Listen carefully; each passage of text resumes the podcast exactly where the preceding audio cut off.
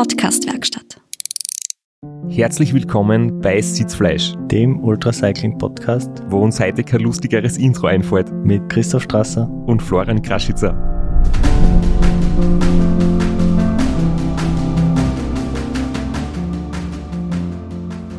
Ja, leider. Eine Aufgabe gehabt in den letzten Wochen, unser gutes Intro zu überlegen. Kläglich dran gescheitert. Das Jahr dauert schon lang, es ist schon Mitte Dezember. Wir haben schon viele Ideen umgesetzt und es sind jetzt da die Ideen schon bald Mangelware. Was aber nicht gut für unsere Gäste und Gästinnen und deshalb unbedingt dranbleiben, weil heute haben wir wieder einen super spannenden Gast. Aber bevor wir unser Ferngespräch aufbauen, wollen wir noch ganz kurz ein paar aktuelle Dinge besprechen. Ja, du warst wieder mal im Fernsehen.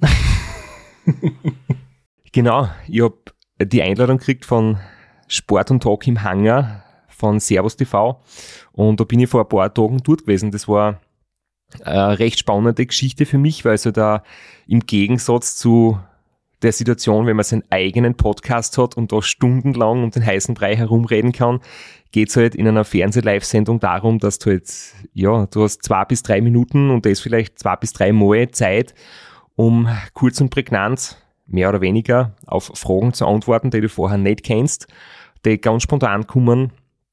Und das ist gar nicht so einfach. Also, ich muss sagen, ich Flo, wenn du mal bei sowas eingeladen bist, bin ich gespannt, wie du dich schlagst. Ja, wahrscheinlich genauso gut wie jetzt beim Intro. also wir waren da zu viert, das war noch ähm, der Marco, der Tom und der Matej in der Sendung, ein Motocross, wie soll ich sagen, Trickspringer, ein Wingsuit-Flieger und ein Freestyle-Skifahrer. Und es war eben ganz spannend, da sich ein bisschen auszutauschen, wobei ich natürlich schon sagen muss, ich war von trickreichen, actionreichen Sportarten sehr weit weg. Das, was ich mache, wird zwar als Extremsport bezeichnet, aber ist im Gegensatz dazu halt extrem langwierig und weniger spektakulär, aber war sicher spannend, da ein paar Gegensätze oder Gemeinsamkeiten immer zu hören. Langwierig, gerade noch die Kurven kriegt, aber das ist der Vorteil beim Podcast, wo man äh, schneiden kann, falls da das falsche, falsche Wort rausrutscht. Ist jetzt aber umgeschnitten. War tatsächlich. ich habe nicht langweilig gesagt. Äh, du hast die letzten Wochen wie verbracht als Santas kleiner Helfer im Elfenkeller bei dir daheim? Ja, wir haben bei uns im Shop sehr viel Bücher eingepackt und signiert und verschickt. Die Bücher vom David Misch 1024 und ich habe heute eins mit oder sogar mehrere, weil es haben tatsächlich ein paar Leute ähm, zur Bestellung dazu geschrieben, sie wollen unbedingt auch ein Autogramm vom Flo drinnen haben. Und das ist jetzt die Aufgabe dann nach der Aufnahme an dich, dass du deine gewünschte Unterschrift da unter das Vorwort setzt. Fühl mich wie ein Profi. Einfach Bücher signieren.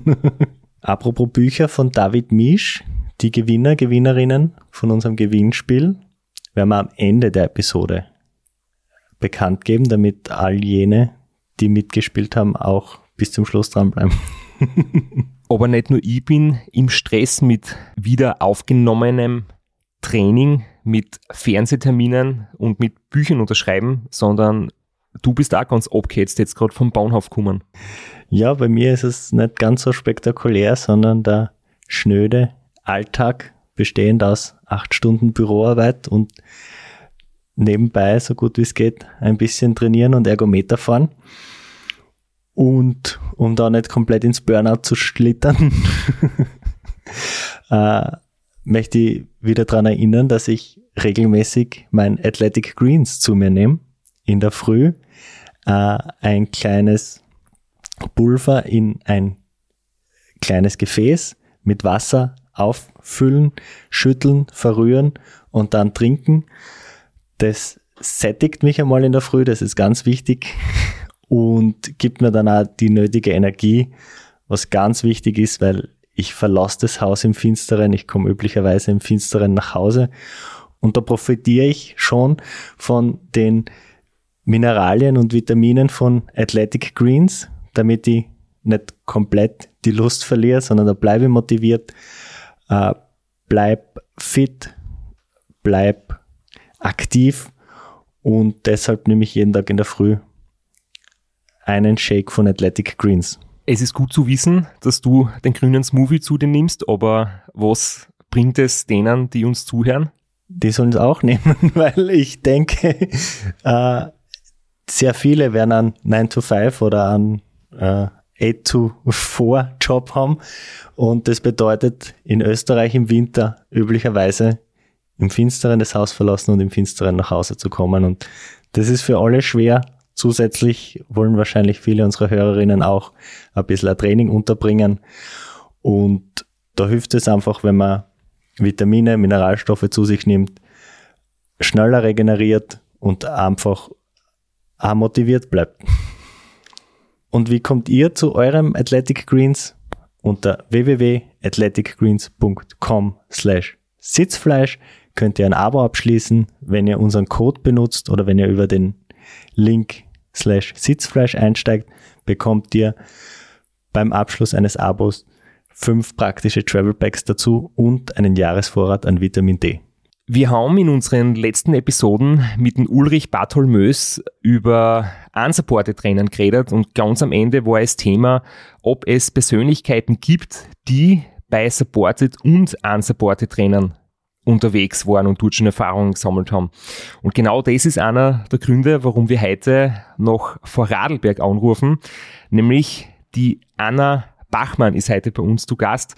Und das ist eine ganz besondere Freude, weil wir haben ja, uns schon bei einigen Radlrennen getroffen und sie hat schon echt viel Erfahrung gemacht in ganz vielen unterschiedlichen Disziplinen im Langstreckenradlfahren.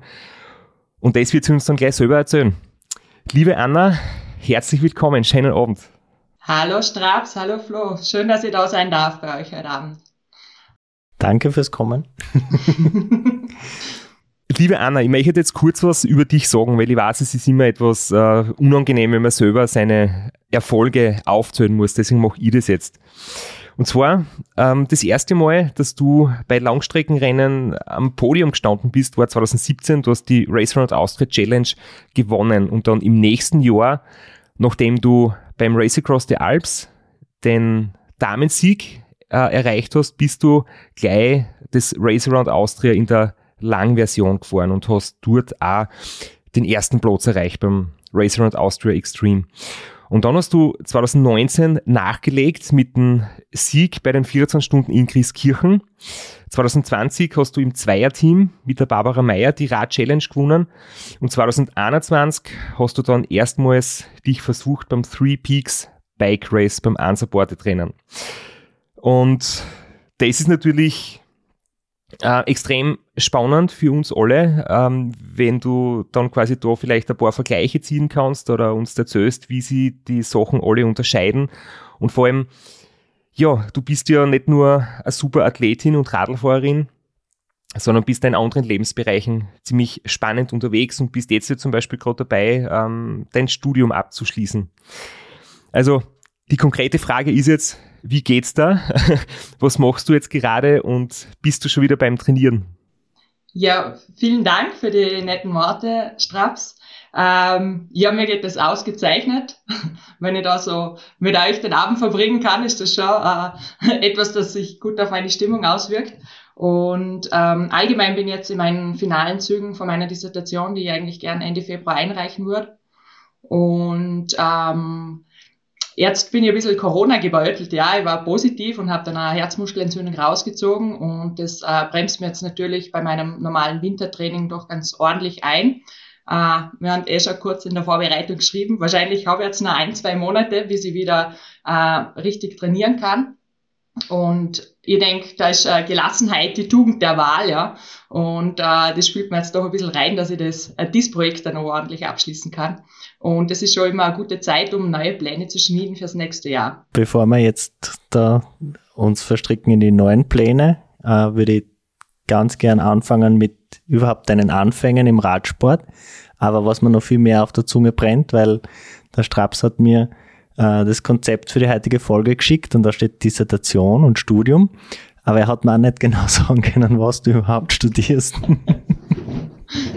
Ja, dann knüpfe ich da gerne mal an. Äh, ich habe 2018 mit meiner Dissertation begonnen ähm, und ich forsche da im Themengebiet Unternehmertum und Führung und habe da einen Schwerpunkt äh, auf unternehmerischer Kognition und ich frage mich dabei, ja, warum handeln denn manche Menschen unternehmerisch und andere nicht?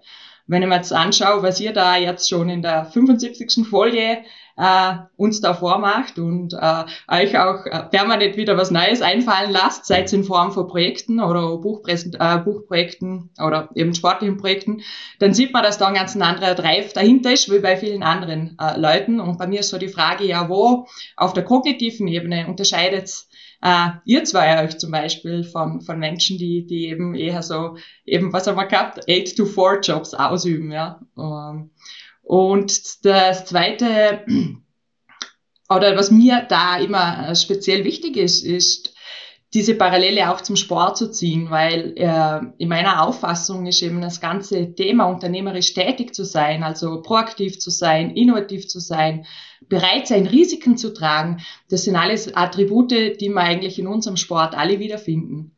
Und äh, so finde ich das immer ganz spannend, zwischen diesen Welten auch hin und her zu reißen.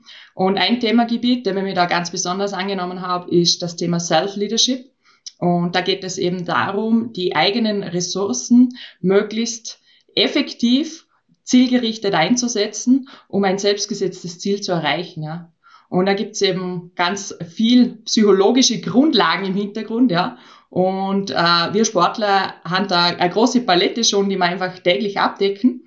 Und so ist es mir auch damals gegangen, äh, speziell 2018 mit dem RA. Und als ich dann später da noch so einen richtigen Deep Dive in der Literatur äh, machen hab dürfen, äh, habe ich das mal realisiert, ja, dass das alles da ähm, tief verankert ist in, ähm, eben in der Grundlagenliteratur. Und für mich ist es immer ein großes äh, Interesse, eben hier die Parallelen zu ziehen oder eben auch Analogien aus dem Sport zu ziehen, um, um das in der Wirtschaft als Beispiel auch wieder einzulasten. Ja.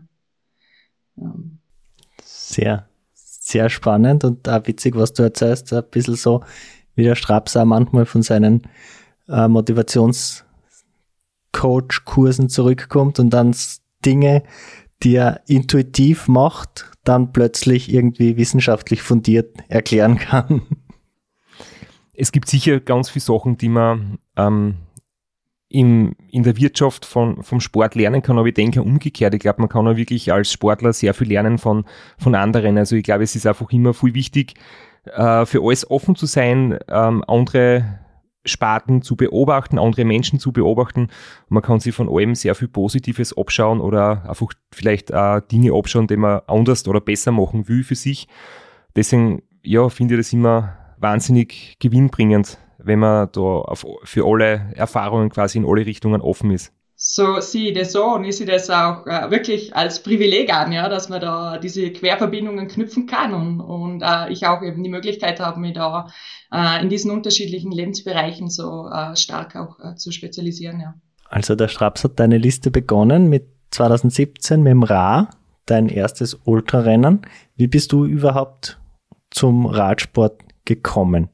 Also was war deine erste Berührung mit dem Radsport mit dem Fahrrad und dann mit dem Ultrasport? Ja, meine erste Berührung mit dem Fahrrad war die, dass ich eines Morgens aufgewacht bin, ja, und ich hatte einen Traum, ja, wirklich, und, und der war, dass ich mein Moped verkaufen muss, ja, und ich brauche ein Fahrrad, ja.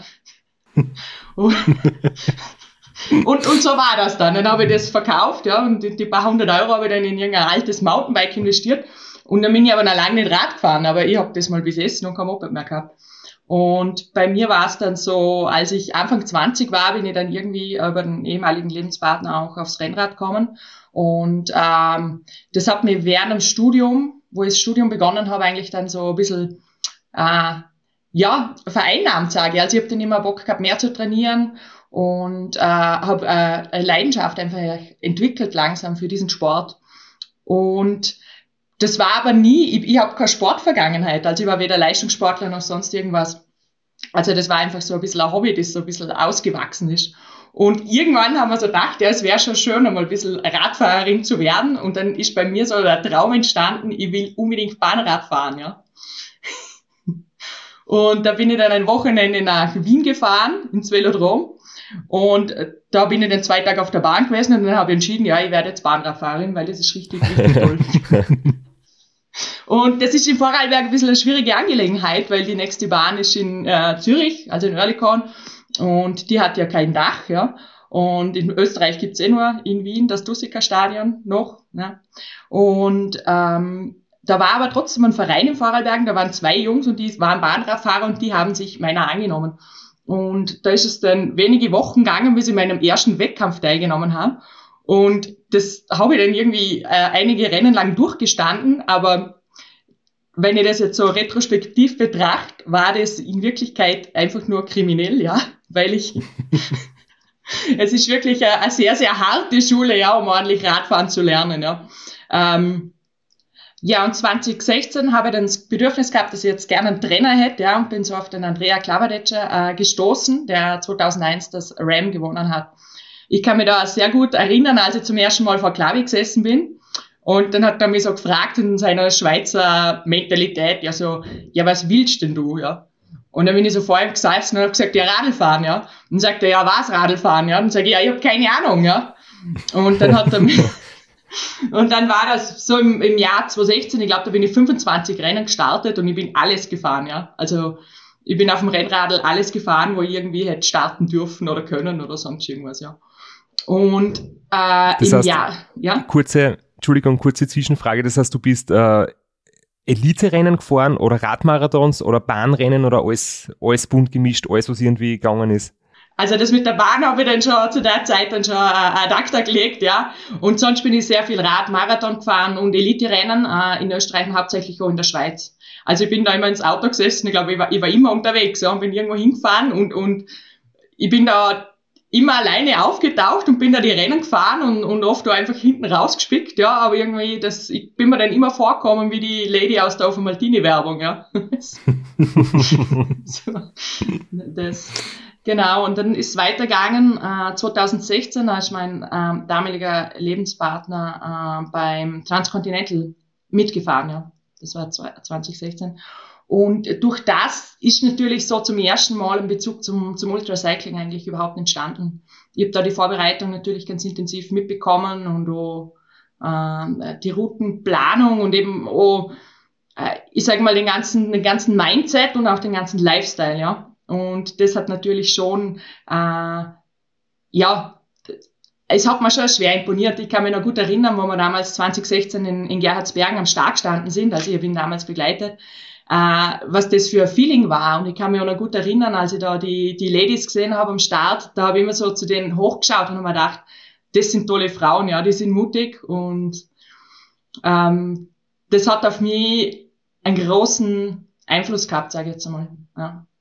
Aber wie war das dann mit der, sagen wir mal, mit der Coaching-Arbeit von deinem Trainer, vom Andrea Klavadetscher? Also ich kenne ihn ja auch so vom wenn man sich hin und wieder bei Rennen trifft und ich weiß, dass er, dass er oft schon äh, Langstreckenathleten betreut hat, auch oft schon beim Ram war als Betreuer. Äh, du hast jetzt gesagt, du möchtest einfach Radlrennen fahren, hast aber keine Ahnung, was genau. Und wie war das dann mit der Zusammenarbeit? Ich meine, es ist immer schwierig, wenn man sagt, ich möchte besser werden, aber ich weiß nicht, wohin die Reise gehen soll. Ähm, genau, und das war, das war total spannend, weil wenn ich das jetzt also im, Rück, im Rückspiegel betrachte, ja, dann hat er mir, er hat mich damals schon ernst genommen und einfach checkt, dass ich auf der Suche bin und dass ich probieren muss, ja. Und er hat da eigentlich auch mehr diese Coaching-Funktionen einfach wahrgenommen als die Funktion eines Trainers, ja. Ähm, und da war so, das Motto eigentlich war einfach so dieses äh, Spüren lernen, ja. Also so äh, eigenes Körpergefühl entwickeln, ein Gefühl entwickeln, äh, was geht, was geht nicht und was ist lustig und was nicht. Und in dieser Combo natürlich, dass mein damaliger Freund dann quasi sich da in, in die Langdistanz gewagt hat, ähm, ist dann natürlich, sage ich jetzt mal, äh, die Idee dann von ihm relativ schnell äh, naheliegend gewesen, ja, dass ich, dass ich, dass ich mal äh, mich in diese Richtung orientieren sollte ähm, oder könnte das wacker sollte. Ähm, und das hat sich natürlich auch daraus ergeben, dass ich meine besten Ergebnisse eigentlich immer im Marathon eingefahren bin. Also je länger es gegangen ist, umso, umso, umso heimeliger habe ich mich gefühlt. Ja. Und dann 2017 gleich mit der Rad-Challenge gestartet. Ihr habt da stehen 21,5 Stunden. Das ist ja schon ein beachtlicher Einstieg, würde ich sagen, in die Welt des Ultracyclings. Das war total ein schönes Erlebnis. Wir sind damals zu dritt äh, raufgefahren und haben ein, ein richtig toll ausgebaut Space Car gehabt und ähm, ähm, der Bruder von, von Benedikt war damals dabei, der Dodo und der Klavi, das sind die Namen, die werden sich da wiederholen, ja, darum für die jetzt mal ein. Und die haben da stundenlang an diesem Basecar herumgebastelt und ähm, wir sind dann da nach St. Georgen gefahren im Auto und dann haben die mir immer gesagt, so quasi, ja, das wird ein super Rennen und du fahrst eh so toll und ich bin natürlich, ich habe ja, also ich habe ja Selbstwirksamkeit gehabt, die quasi nicht existent war, also ich habe mir ja gar nicht vorgestellt, was es bedeutet, eine Nacht durchzuradeln, ja, ist ja unvorstellbar, ja. Und dann haben sie so gesagt, beim Hinfahren, äh, dass sie sich diese, diese Arbeit ganz sicher nie wieder antun werden wegen 560 Kilometern, ja. Und ich habe sie dann wirklich, ich war dann wirklich ein bisschen beleidigt, weil ich mir gedacht habe, also die müssen wir jetzt da nicht so das Messer ansetzen, ja, die Jungs.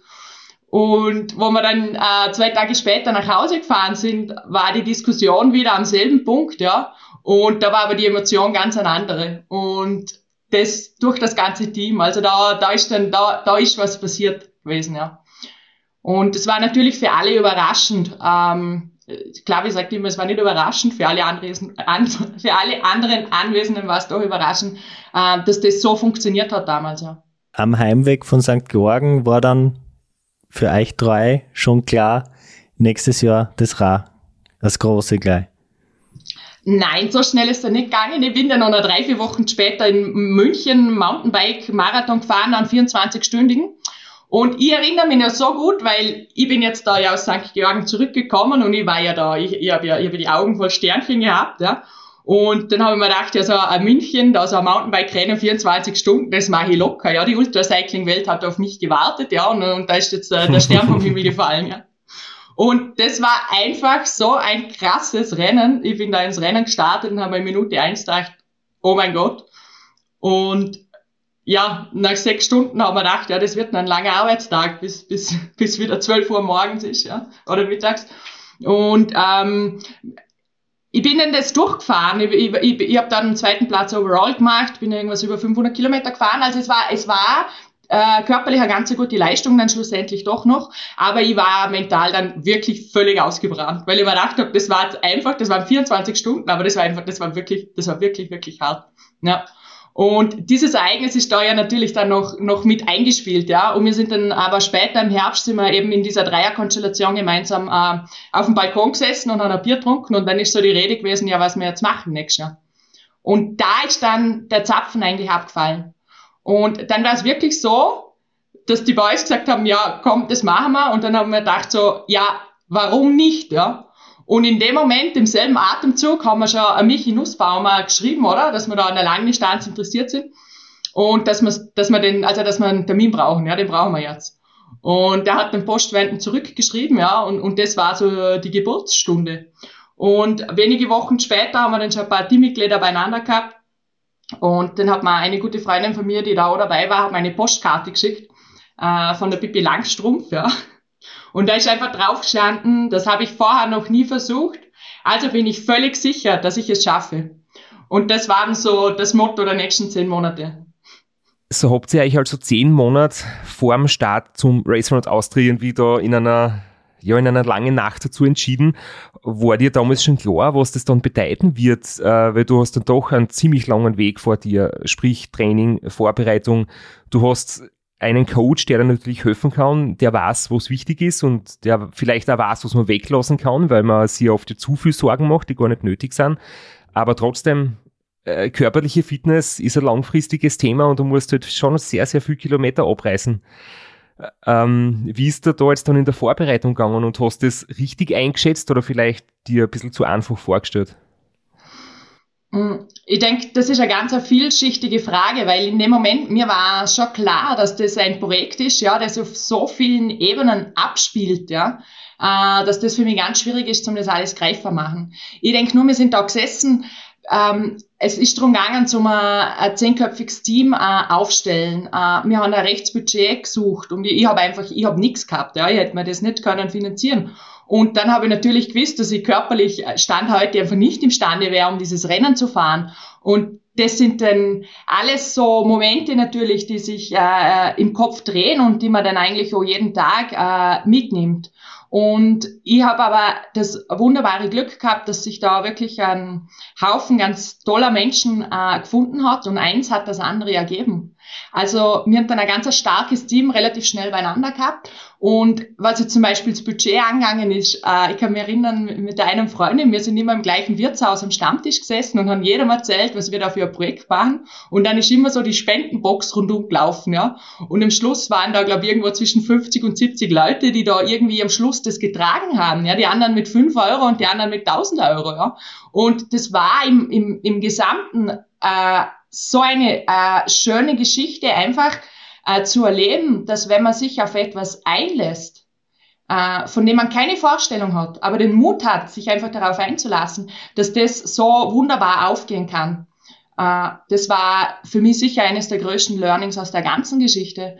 Und das andere Thema ist natürlich äh, das Trainingsthema.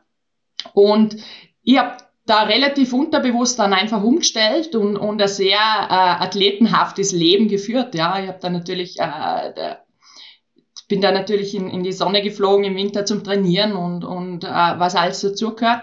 Und ein Punkt, wo ich sicher sehr äh, auch radikal war mit der Idee, was, was mir auch erst später klar geworden ist, äh, ich war da immer Job, ich war da ähm, im globalen Projektmanagement tätig für eine internationale Automotive-Firma und ich bin einfach zu meinem Chef gegangen und, und habe gesagt, dass ich bei der Arbeit reduzieren muss, weil, weil ich jetzt Rad fahren, ja. Und das hat dann natürlich, für mich war das so extrem logisch, äh, dass, dass eben dieses Projekt diese Konsequenzen nach sich ziehen wird. Oder es hat sich so natürlich angefühlt in dem Moment. Aber rückblickend betrachtet ist das natürlich schon sehr determiniert gewesen alles. Was sich aber so nicht angefühlt hat, wo ich da durchgelaufen bin. Ja. Und mit jedem Tag, der da vergangen ist, ist das Projekt näher gekommen und es gibt eben Tage, da wachst du auf und es, es ist, man ist stolz auf deinen Fortschritt und, und man sieht selber, wie, wie man gut vorwärts gemacht hat. Und es gibt einfach Tage, da wacht man auf und würde am liebsten wieder einschlafen, weil man einfach den Gedanken daran einfach schon sowas vor erdrückend ist. Und für mich so eines der Learnings einfach, und ich denke, das ist schon etwas, was man im Alltag immer wieder finden kann, ist, dass es einfach darum geht, das Beste aus jedem Tag zu machen. Und es gibt einfach Tage, da ist mir zu viel zu meine Post machen ja, und meine Rechnungen zahlen. Und dann gibt es einfach andere Tage, wo man mal irgendwie äh, 600 Kilometer Rad fahren kann. ja. Und, und ich denke, das zuzulassen und anzunehmen und damit einen Umgang zu finden, ähm, das war für mich ein, ein sehr lehrreicher Prozess. Das klingt ziemlich, ja, realistisch und bodenständig das Ganze, weil ich denke auch, dass es gut ist, wenn man, wenn man unbeschwert äh, Entscheidung trifft und sagt, ich mache es einfach, ohne mir im Vorfeld 100 Gründe zu überlegen, warum es nicht funktionieren wird und wie schwierig das werden wird.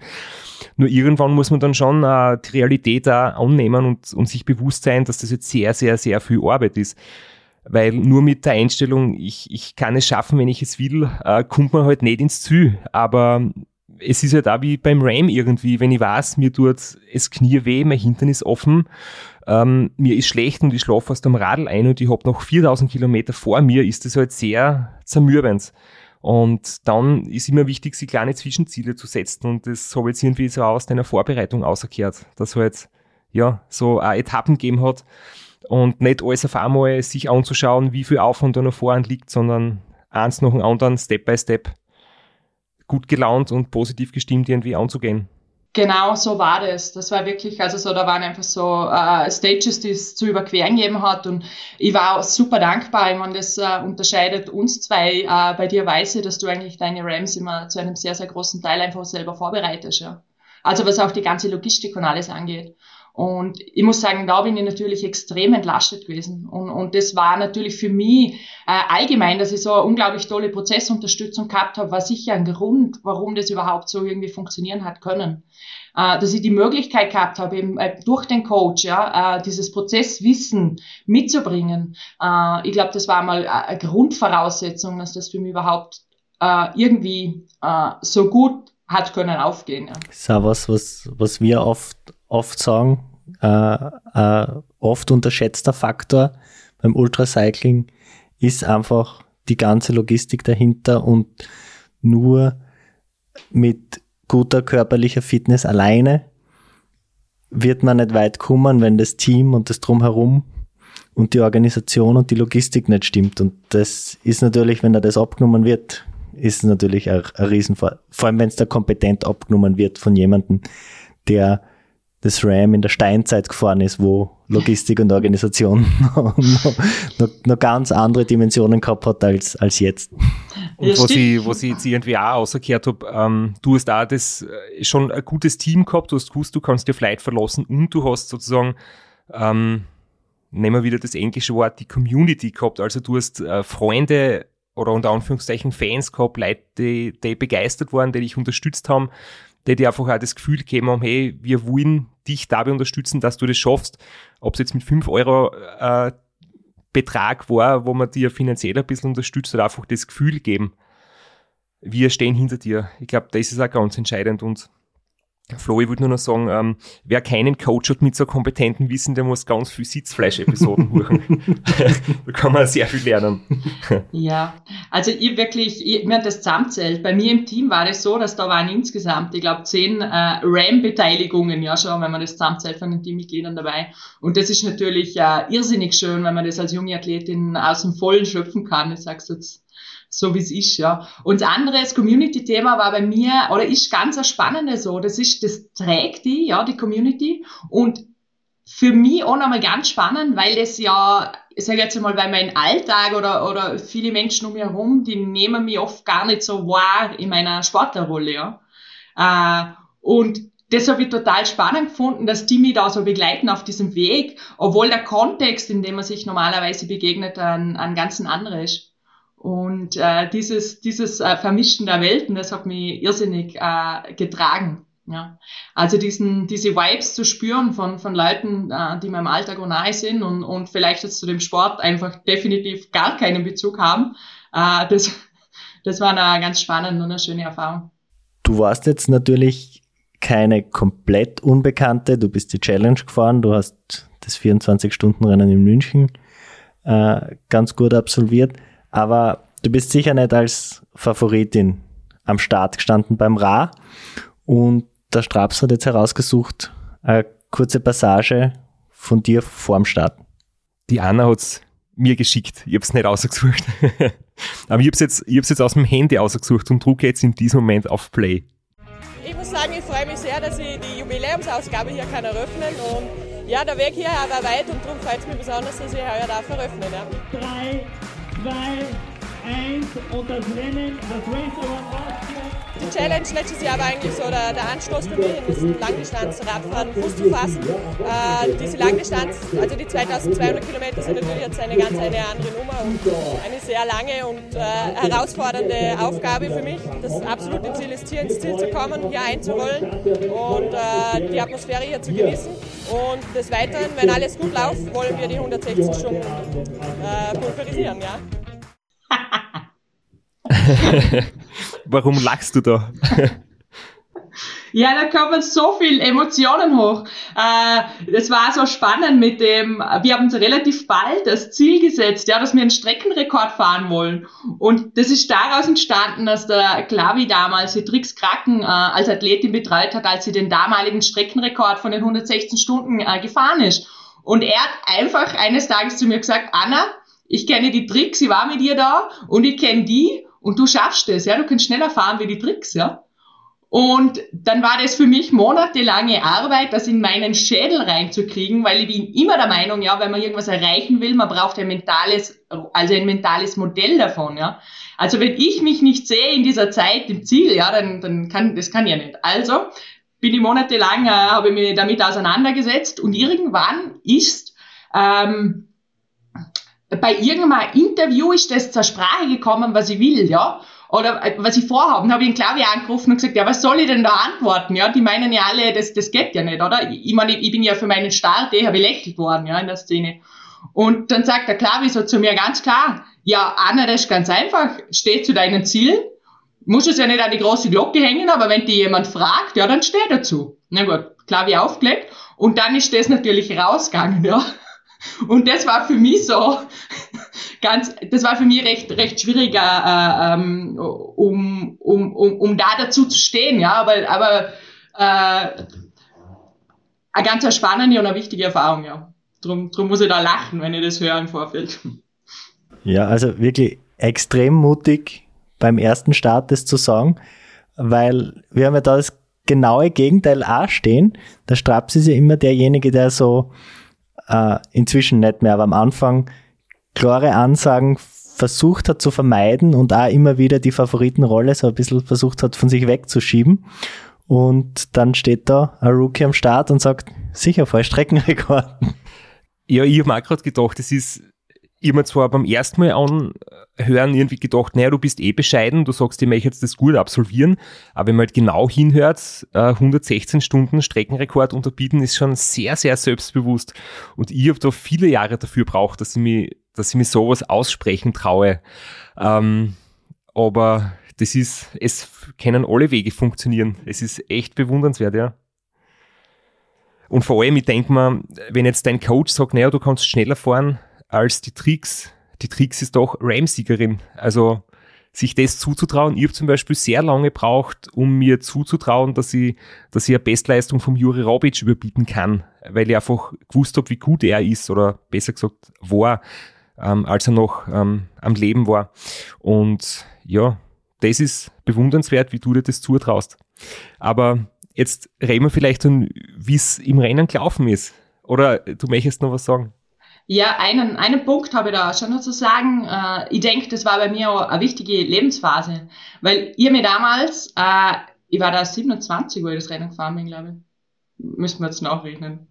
Ähm, Moment, ja, ich war 27, jetzt habe ich es beieinander. Und, Entschuldigung. Äh, und ich habe mich damals eben im Herbst mit dem wunderbaren Team äh, auf diese Reise begeben und mich zu diesem, zu diesem Goal committed. Und für mich war das äh, sehr viel mehr als nur ein Radlrennen, weil ich denke, ich bin da unglaublich als Person gewachsen, ich bin als Frau gewachsen äh, und ich bin auf, auf so vielen Ebenen ja äh, größer und selbstbewusster worden. Und ich denke eben da zu stehen und zu sagen, ja, das kann ich, äh, ist eben auch Ergebnis von diesem ganzen Prozess gewesen, der diese vielen Monate davor stattgefunden hat. Und ich merke das nämlich in meinem Alltag auch, ja, äh, wenn wir jetzt über die Tisch sprechen würden oder so oder, oder über alle möglichen anderen Belangen, wie unglaublich schwer es mir fällt, ja, zum, zum äh, klare Ziele zu artikulieren oder auch äh, einfach, ähm, dass ich sage, also dass ich meinen eigenen Wert eigentlich nicht unterestimiere, ja. Und, und das ist schon der Grund, warum ich da immer so lache, weil das für mich immer dieser Spiegel ist, wenn ich diese Szene vorgespielt kriege, dass es doch möglich ist. Ja. Ich glaube, es ist halt oft ein Selbstschutz gell, vor Enttäuschungen. Wenn man sich Ziele setzt, die ein bisschen defensiver sind, dann ist die Chance halt nicht so groß, dass man vielleicht sie nicht erreicht. Und ja, große Ziele können natürlich ein gewisses Risiko haben, dass irgendwas passiert und dass es nicht gelingt. Und dann ist die Chance größer, dass man dann Enttäuschungen erlebt. Und ja, als Selbstschutz bieten Sie kleine Ziele natürlich an. Ja, da gebe ich da durchaus recht, Straps, äh, dass die kleinen Ziele eben, die, die schützen vor Enttäuschungen. Aber ich denke auch, die kleinen Ziele, die lassen ganz viel großes Potenzial auch aus. Ja. Und ich denke, äh, wenn man wirklich Sachen bewegen will, dann muss man den Mut haben, auch äh, große Ziele anzugehen und sich dazu auch zu committen. Und was mir dabei immer sehr hilft, ähm, ist zum Beispiel diese Visualisierungsthematik. Äh, dass man sich einfach vorstellt, wie fühlt es sich an, äh, dieses Ziel zu erreich, erreicht zu haben, welche Menschen sind dabei, welche Geschmäcker sind da, äh, wann passiert das? Und was ist der letzte Schritt, um dieses Ziel zu erreichen? Und was ist der vorletzte Schritt, um dieses Ziel zu erreichen. Und wenn man sich da eine, eine Reise, auf eine Reise mit sich selber begibt ähm, und diesen Prozess dann einfach auch rückwärts durchläuft, ähm, hat man die Möglichkeit, dass man das alles ja schon einmal erlebt hat, ja. Zwar mental, aber das, dadurch entstehen ja auch Erinnerungen, ja. Und, und es, ähm, da wird da ganz viel mentale Kraft frei, äh, auf die man dann auch im Rennen wieder referenzieren kann.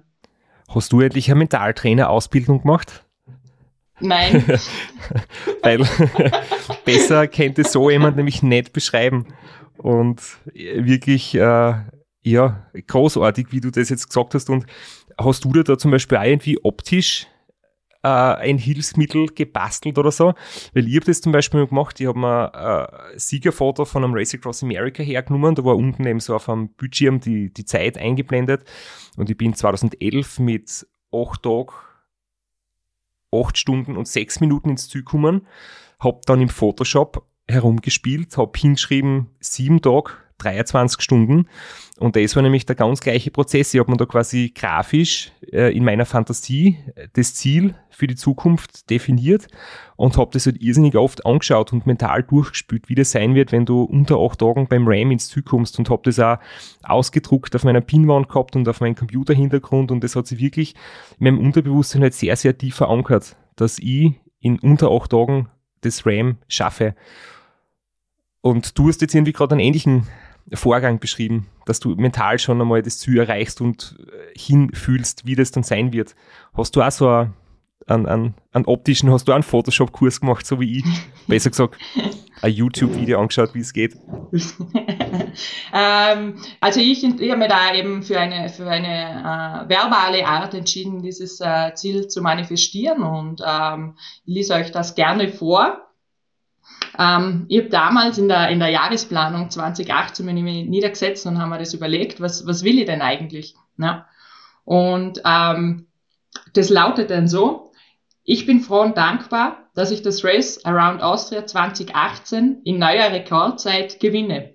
Ich bin dankbar für die Hingabe, Motivation, Wissen, Ressourcen und Zeit, welche meine Freunde und Freundinnen in dieses Vorhaben investieren. Und ähm, ich habe das dann mehrfach durchgelesen und, und habe mich mit dem angefreundet, ja, und dann war ich aber irgendwie nicht zufrieden. Weil ich mir dachte, ja, mit Rekordzeit gewinnen, ist gut, aber das ist immer ein extrem painvoller Prozess, ja. Also da müssen wir ein bisschen Schmerz rausnehmen. Und ich habe dann dann also einen Stern, einen Stern hinter die Rekordzeit gesetzt und habe geschrieben mit Leichtigkeit, ja.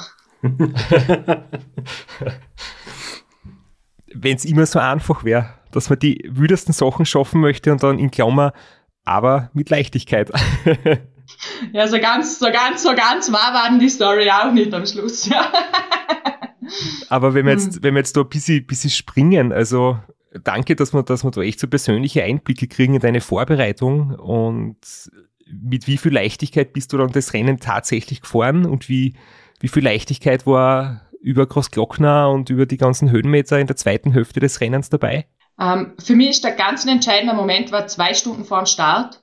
Da bin ich nochmal irgendwo im Zimmer, im Zimmer gelegen, beim Kirchenwirt da, ja. Und mein ganzes Team war da am, Auto herumwuseln und, und, und ich habe dann ein bisschen die Möglichkeit gehabt zum kurz niederliegen. Und in dem Moment hat sich bei mir ganz viel entledigt. In dem Moment ist mir eingefallen, was wir denn die letzten zehn Monate erreicht haben, dass wir es tatsächlich geschafft haben, in dem Setup jetzt hier in St. Georgen zu stehen und dass dass das Training gut war, dass die Leute gut sind, die Kohle war da, äh, das Event findet statt, keine Ahnung, es war einfach alles wunderbar. Und mir ist in dem Moment vor dem Rennen, zwei Stunden vor dem Rennen, einfach klar geworden, dass das, dass den Weg, den ich bis daher geschafft habe, ja, mit, mit all dieser wunderbaren Unterstützung, äh, das kann man niemand mehr wegnehmen. Ähm, das, das ist ein Moment und, und in dem Moment war ein unglaublich reicher Mensch.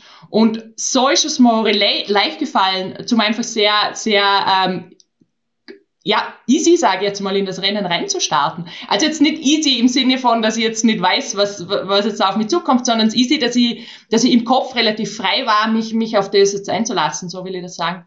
Und äh, das Rennen selber, war geprägt von unglaublich tollen Wetterbedingungen. Also es war, un, also es war äh, sensationell tolles Wetter. Und allgemein habe ich mich selber gefreut auf die zweite Hälfte äh, vom Rennen. Mm, und das war eh noch ganz spannend, weil äh, die, äh, die Isa und ich, wir haben uns da recht äh, intensives äh, Tete-a-Tete geliefert und wir sind gemeinsam über den Halfway Point gefahren. Ja, das war, äh, äh, das war ein guter Zufall. Und dann habe ich so der Isa so zu, zugesagt, hey, das ist voll super, jetzt haben wir die Hälfte schon geschafft. Und ich natürlich wieder da der Greenhorn, ja. Und sie schaut mich völlig entrüstet an und sagt, ja, Anna, jetzt geht denn das Rennen langsam los, ja. Die Psychospielchen. unglaublich, unglaublich. Ähm, ja, und das Rennen selber, ähm, ich meine, die, die, die Auf und Abs, die kennen wir, ja. Und, und für mich sind die Nächte natürlich immer viel härter zu fahren als, als die Tage. Und mir ist es aber im Rennen recht gut gegangen, weil ich mich zum Beispiel unendlich dafür gefürchtet. Ich bin ja noch nie mehr wie eine Nacht gefahren davor. Äh, ja, was ist, wenn ich nicht mehr aufstehen will? Oder, oder was ist, wenn ich nicht mehr Radl fahren will? Und, und die ganzen Geschichten, die, die, die hat's so einfach nicht gegeben. Und das Team hat so wunderbar funktioniert und wir haben so eine gute Zeit gehabt miteinander. Und so ist es dann eigentlich recht, recht gut dahingegangen und ich habe ein wahnsinnig tolles Ernährungskonzept, ähm, das ich sehr, sehr konsequent auch äh, einhalten habe können und durch das, ich hatte nicht einmal das Problem, dass ich irgendwie ein Verdauungsproblem gehabt hätte oder auch, äh, dass ich das Gefühl gehabt hätte, ich hätte kein, kein, kein, ähm, kein Druck im Pedal. Also körperlich ist mir's eigentlich, ist mir's recht gut gegangen. Ähm, der Podcast auch heißt Sitzfleisch. Mir ist es dann auch irgendwann ein Sitzfleisch gegangen. Ja. Das äh, ist dann mit zunehmender Distanz ein größeres Problem geworden, ja.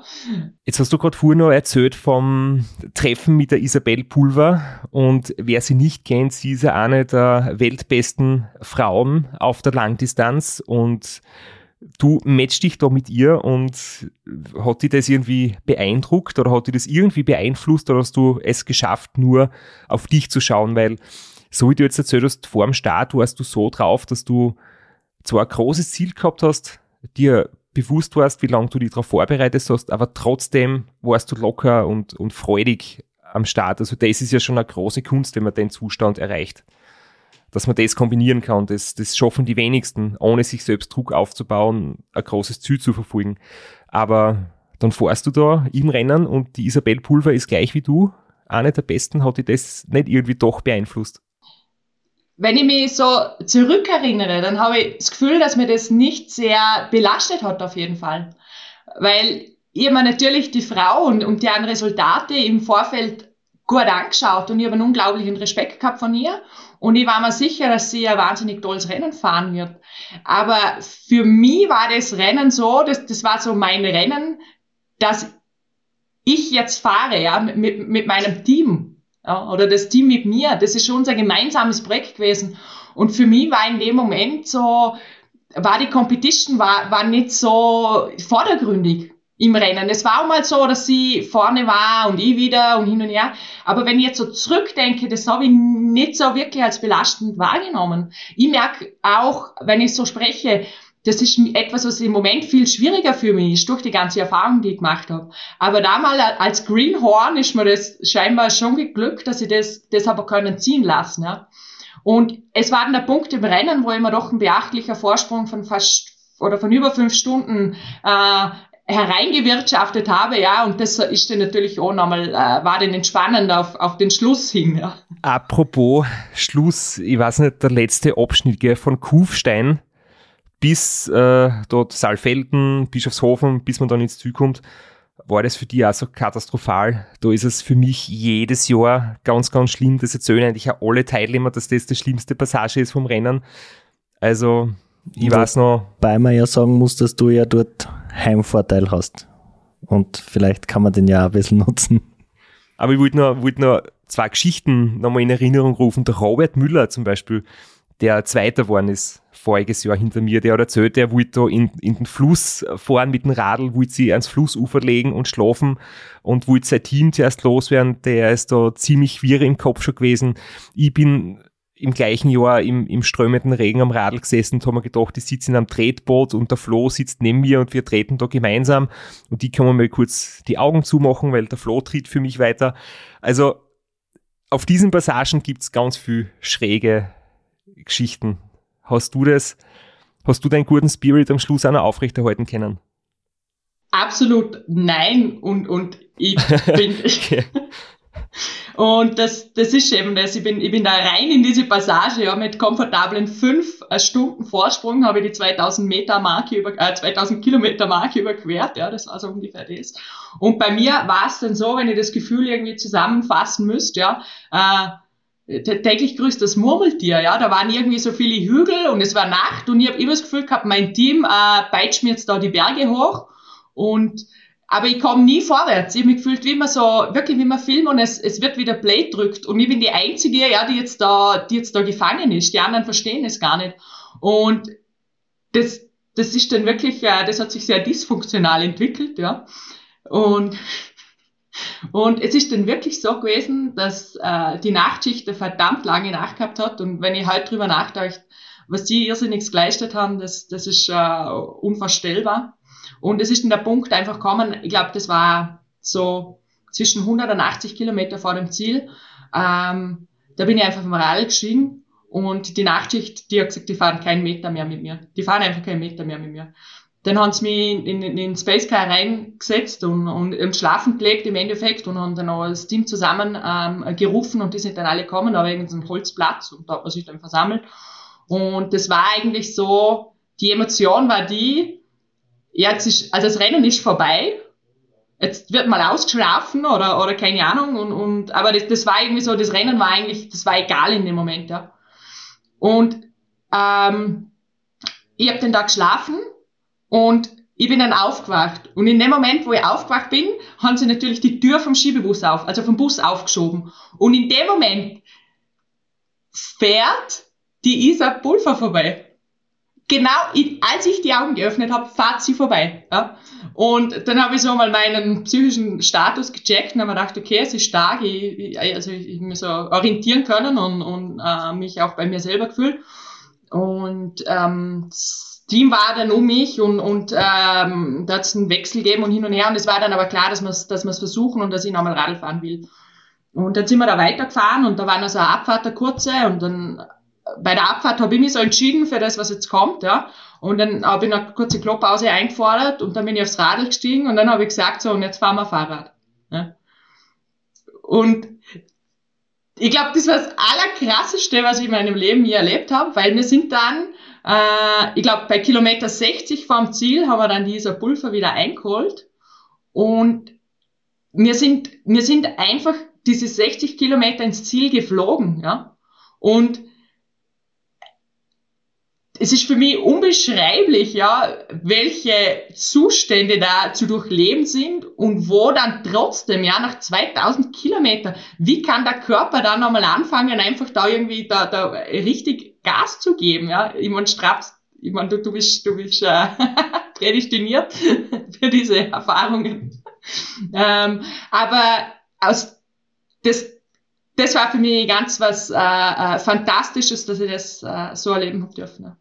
Und das hat ganz sicher auch nachhaltig mein äh, Körper-Geist-Bild geprägt, ja. Manchmal ist es echt schwer, mit, mit Logik zu erklären, weil da so viele Emotionen zusammenkommen und ja, diese Momente sind eigentlich ganz Besonderes. Man kann es irgendwann bewusst auch ähm, herbeiführen, wenn natürlich die, die Basics passen. Also es muss einmal, die Ernährung sollte einmal gut sein, dass man gerade nicht einen, einen Unterzucker oder Hungerast hat und ja, dann kann man das halt mit gewisse Emotionen kann man den Zustand schon hervorrufen. Also wenn nicht einfach, wenn man quasi in diesen Flow kommt und das ist dann immer wieder erstaunlich und gewährt das Faszinierendste an dem Sport, dass man sieht, das geht nach zwei Tagen, nach vier Tagen und ich kann da versprechen, es geht dann nach sieben, acht Tagen noch, dass man in solche Zustände kommt, wo man plötzlich wieder unter Anführungszeichen mit dem Radl fliegt.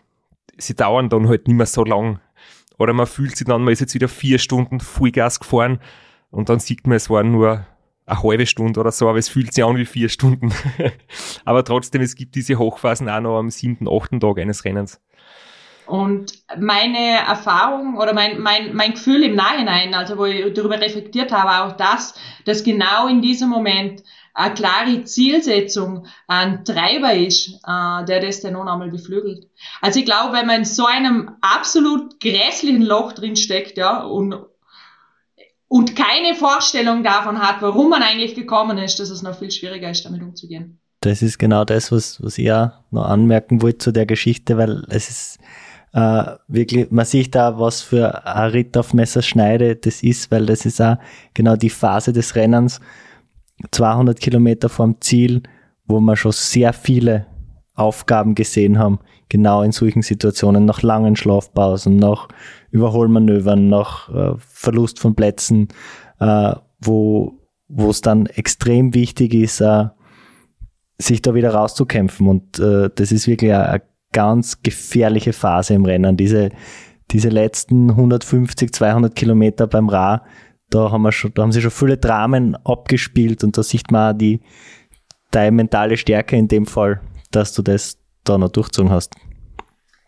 Und dann nicht nur die mentale Stärke, sondern auch körperlich warst du wahnsinnig gut drauf, weil wenn man sich die Videos anschaut, die ja überall noch zu sehen sind, auf der, auf der Webseite und auf YouTube vom Race Around Austria, du hast äh, Körpersprache, wie du da Richtung Ziel fährst oder wie du halt das Kameraauto schon neben dir war, der ist bemerkenswert. Also nicht gerädert und übermüdet und ausgelaugt, sondern halt wie so eine Energie, eine Powerfrau, ein Energiebündel, der da das Ziel stürmt, zumindest kann ich mir an das eben noch ganz genau erinnern, wie du da ins Ziel gekommen bist und ja, wie waren dann die Momente, wo du es dann tatsächlich geschafft hast und wie war dann eigentlich der Abstand zu Isabel am Schluss?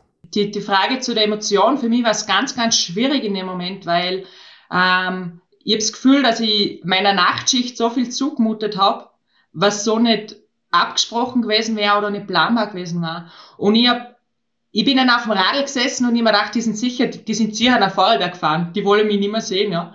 Und die sind dann irgendwann am Straßenrand, habe ich die entdeckt und dann bin ich nochmal aufgeblüht, ja, weil ich mir gedacht habe, das Team ist da, ja, wir sind, wir sind eine Einheit und, und sie sind wirklich da.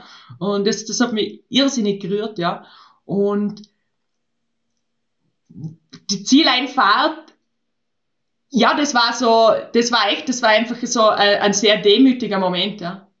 Das, das ist einfach ein Moment, also ich war wirklich von Dankbarkeit erfüllt und das jetzt nicht, weil ich gerade ein Radlrennen gewonnen habe, sondern einfach, weil ich mit unglaublich tollen Menschen ein wahnsinnig schönes Projekt zu Ende bringen dürfen, mit dem Outcome natürlich. Ja.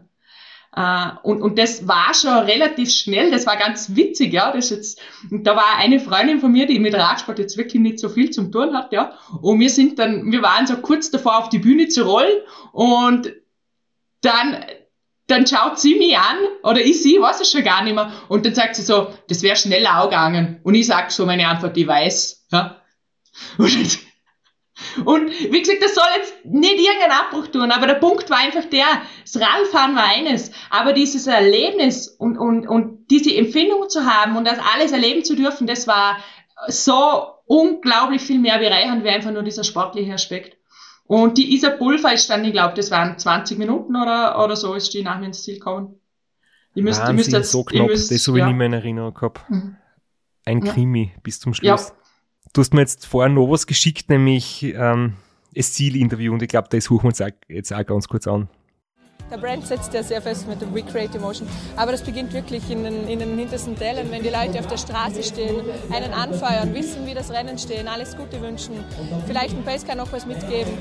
Es sind, es sind auch Familienmitglieder, die an der Straßenrand stehen und es sind unglaublich viele kleine Momente im Team und im erweiterten Team mit den ganzen Messages, die von außen kommen. Äh, hier werden wirklich Emotions kreiert in einem großen, großen Raum. Dann Nussi freut sich, dass du sein Claim einfach ein paar Mal unterbracht hast in dem kurzen Soundbite. Berechtigt. Den hat er sich auch wirklich gut überlegt, ja? du hast mir vorher geschrieben, du hättest ein gemeinsames Foto gesucht von einem Lebkuchenherz und ich weiß nicht mehr genau, welches du da gemeint hast. Wie war denn das da? Äh, haben wir gemeinsam gefeiert, weil ich habe in dem Jahr bei der Challenge gewonnen und ich kann mir jetzt, muss ich ehrlich sagen, bei, der, bei den Feierlichkeiten nicht mehr an alle Details erinnern. ja, das war nach meiner Siegerehrung, das war ein Samstagabend nochmal, glaube ich, oder? Da sind wir an der Gymbar gesessen, ja, und, und ich habe dann Gin gehabt und ich glaube, in meiner Trinkgeschwindigkeit, ich glaube, der Becher müsste halt noch voll sein, ja. Ich bin da halt in meinem, in meiner, in meinem, wie sagt man da, Zustand, ja, an der Bar gestanden. Und dann bist du vorbeigekommen und hast mir gratuliert. Und dann sind so Mädels vorbeigelaufen, die da einen Boltabend veranstaltet haben oder sowas. Und die haben so Lebkuchenherze gebacken. Und du hast mir dann so ein Lebkuchenherz äh, geschenkt, ja, so äh, als, als kleines Gadget ja, zu, zu meinem Sieg beim RA. Und das habe ich bei mir in der Küche an der Lampe hängen und, und das, das, das, das hat dann Fixplatz. Ja. Sehr schön. Ja, das haben wir, glaube ich, auch schon ein paar Mal erwähnt, dass die Feierlichkeiten in St. Georgen ganz ein eigenes und ein sehr, sehr schönes Kapitel sind. Das macht es auch nochmal wirklich sehr besonders. Aber finde ich gut, dass das Lebkuchenherz heute noch bei dir in der Wohnung hängt. Ja, ist sehr, also da muss man sagen, St. Georgen äh, ist, ist, ist sehr gut für das Teambuilding, ja. Wir haben jetzt wieder einmal die Zeit übersehen, einfach weil das so ein spannendes Gespräch war. Und wir würden dich bitten einfach, dass du bleibst für eine weitere Episode. Aber davor müssen wir dich jetzt leider bitten, in Strapse Glücksfee zu sein, weil wir haben ja in der letzten Episode Bücher verlost und da würden wir dich bitten, aus den richtigen Antworten einen Gewinner oder eine Gewinnerin zu ziehen. Wir haben das so gemacht, dass wir da die Liste haben von allen, die die Antwort richtig haben, wobei das müssen wir nachher noch kurz erklären. Und die Anna zieht einfach äh, Info Radlberg aus ihrem, aus ihrem Lostopf äh, eine Nummer und gibt sie uns durch und wir werden es dann äh, entschlüsseln. Trommelwirbel. Trommelwirbel. Pempala, pempala, pempala. Hochprofessionell. And the winner is 14, ja. Die Nummer 14, ich schaue jetzt auf meiner Liste nach. Und zwar hat gewonnen der Thomas Hagelmüller. Darf sie freien über ein Buch vom David Misch mit drei Unterschriften. Leider, Anna, deine fehlt, du bist zu weit weg. Aber ich hoffe, der Thomas freut sich trotzdem. Und wir müssen natürlich noch die Frage auflösen. Wir haben ja gefragt, wie viele Bücher der David schon veröffentlicht hat. Und es sind sehr viele Antworten gekommen mit vier und auch sehr viel mit fünf. Und dann habe ich ihn David gefragt, was ist jetzt richtig? Und er ist dann quasi die Jury gewesen. Er hat gesagt, er kann beides durchgehen lassen, weil wir haben anscheinend das ein bisschen uneindeutig besprochen, weil nämlich das fünfte ist schon fertig geschrieben, aber noch nicht veröffentlicht. Und deswegen haben wir jetzt eben alle, die vier oder fünf geschrieben haben, mitgemacht. Salomonisch gelöst. Ähm, Anna, danke fürs Bleiben, danke fürs super spannende Gespräch. Wir haben noch einige Themen, vor allem das, was du in den Jahren nach dem Racer und Austria gemacht hast. Ähm, du bist Elite-Rennen weiterhin gefahren, du warst beim King of the Lake dabei, du bist unsupported gefahren und wir haben für die zweite Episode noch ganz viele spannende Themen. Vielen, vielen Dank. Ich freue mich sehr, dass ich da noch bei euch im Studio weilen darf.